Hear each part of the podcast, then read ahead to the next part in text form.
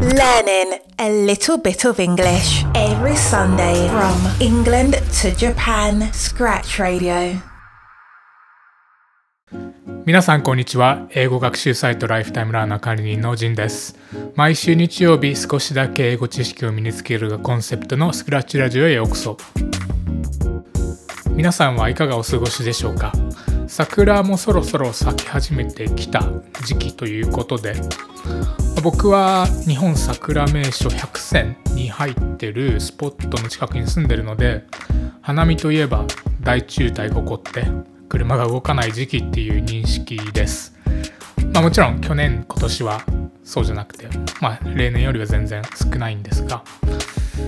まあ、最近は2020年以前の生活ってどんなんだっけみたいになんか感覚がおかしくなることもあって、まあ、行動を実践するのが普通になってもはや苦でもなくなったというか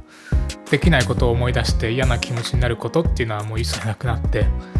この状況だからこそできる楽しいことも有意義なこともあるよなと思いながらどうやったら活用できるかなみたいに考えることのが多いかなと思います。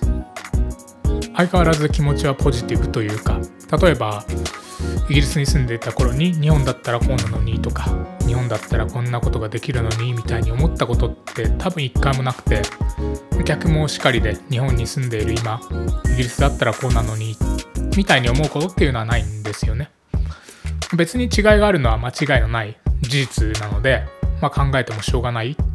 というところでだったら違いを楽しんだ方が有意義で健康的なのかなと思う方です。まあ、これは先週話したイギリス料理に関しても言えることで日本だったらもっと美味しいものがとか思わなくて住んでいるイギリスで美味しいものを探したいという意欲の方が強かったので積極的に何でもいろいろ試してきました。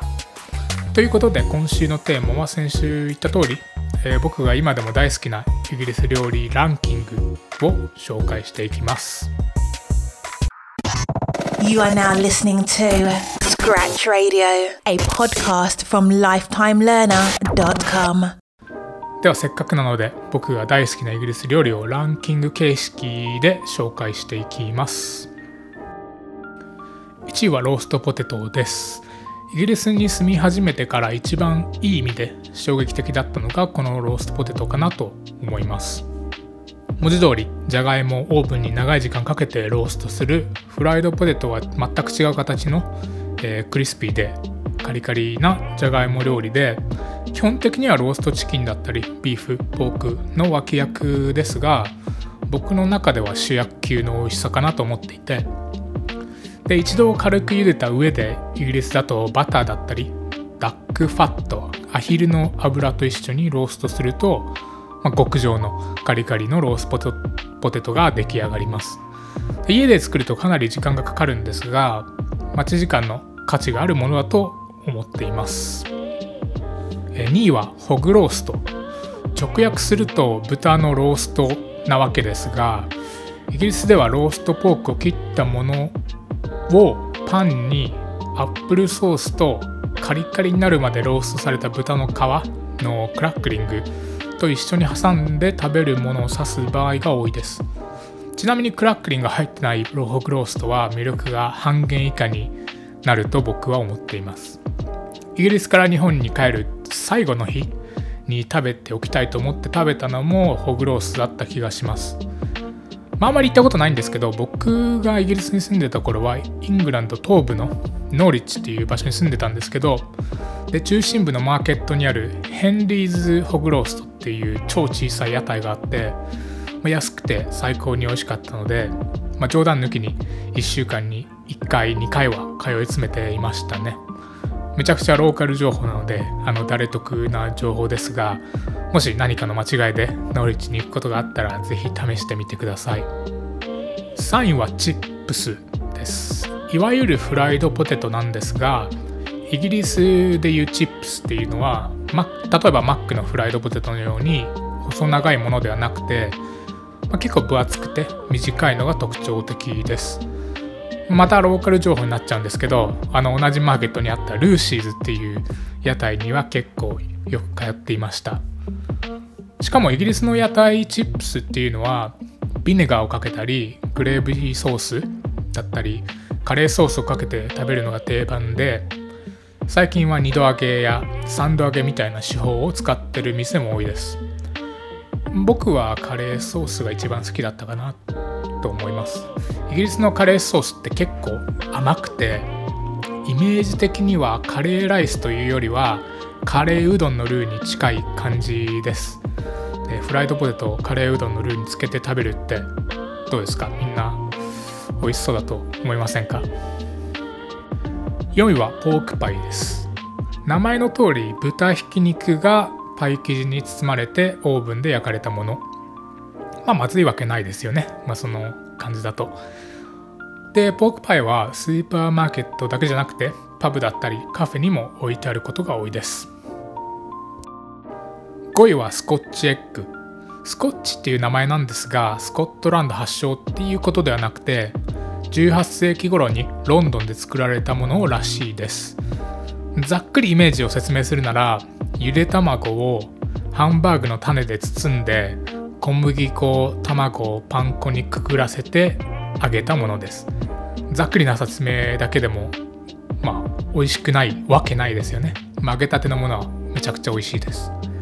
でスーパーだとチルドコーナーにうずらの卵を使ったミニチュア版がよく売られてます。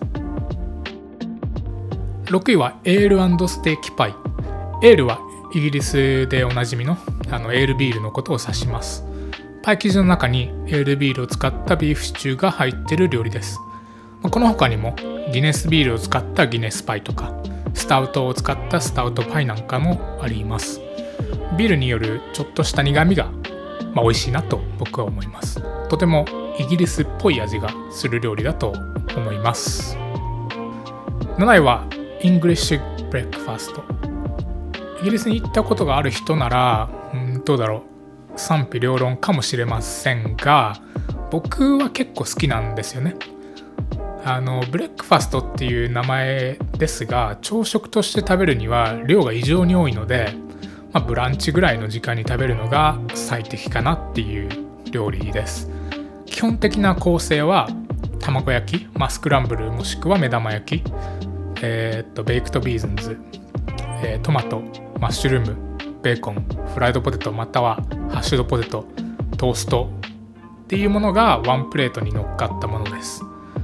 ベイクドビーンズに関すると結構苦手な人が多い印象ですが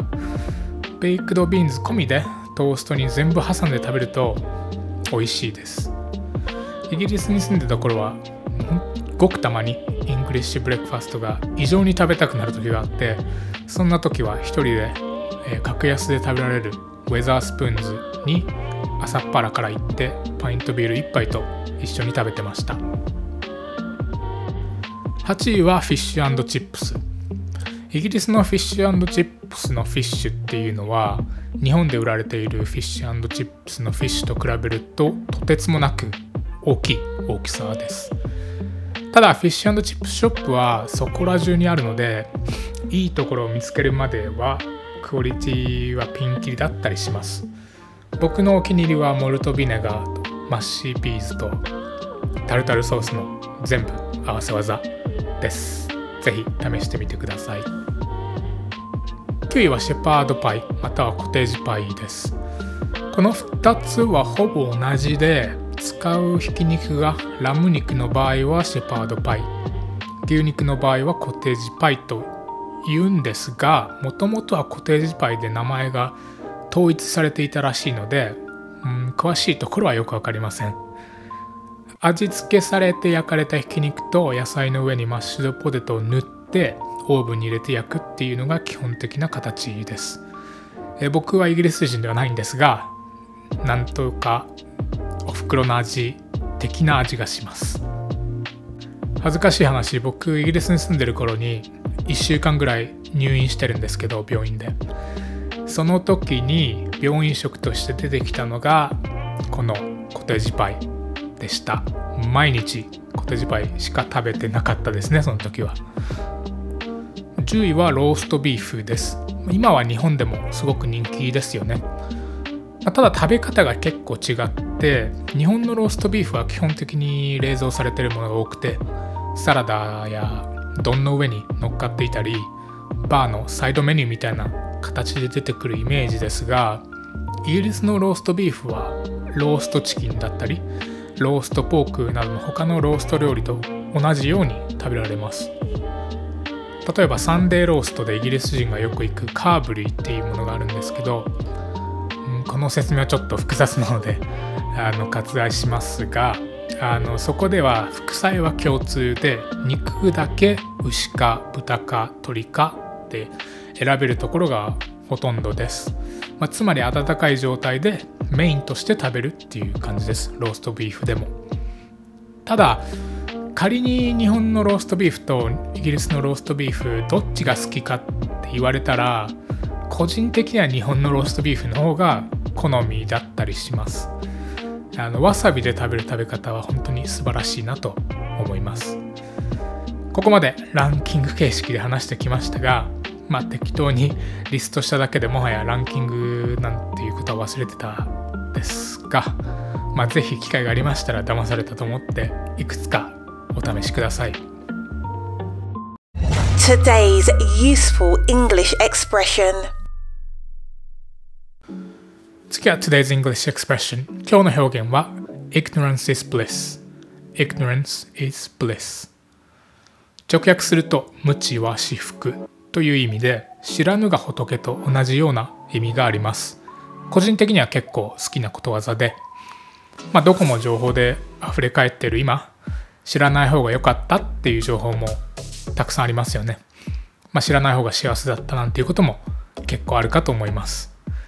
余談ですがスケプタっていう僕の大好きなイギリス人アーティストがいるんですけど2019年に、まあ、全く同じ題名の Ignorance is Bliss というタイトルで素晴らしいアルバムを出しています。で中でも1曲目の Bullet from a Gun っていう曲が結構おすすめなのでまあラジオっぽく音源流せたらいいんですけどまあそうもいかないので概要欄に YouTube のリンクでも貼っておきます。興味がある方はぜひ聞いてみてください。それでは今日の放送はここまでです、えー、放送を聞いていただきありがとうございますそれでは皆さんいい週間をお過ごしください I'll see you next Sunday bye Thank you for listening to Scratch Radio. Have a great week ahead.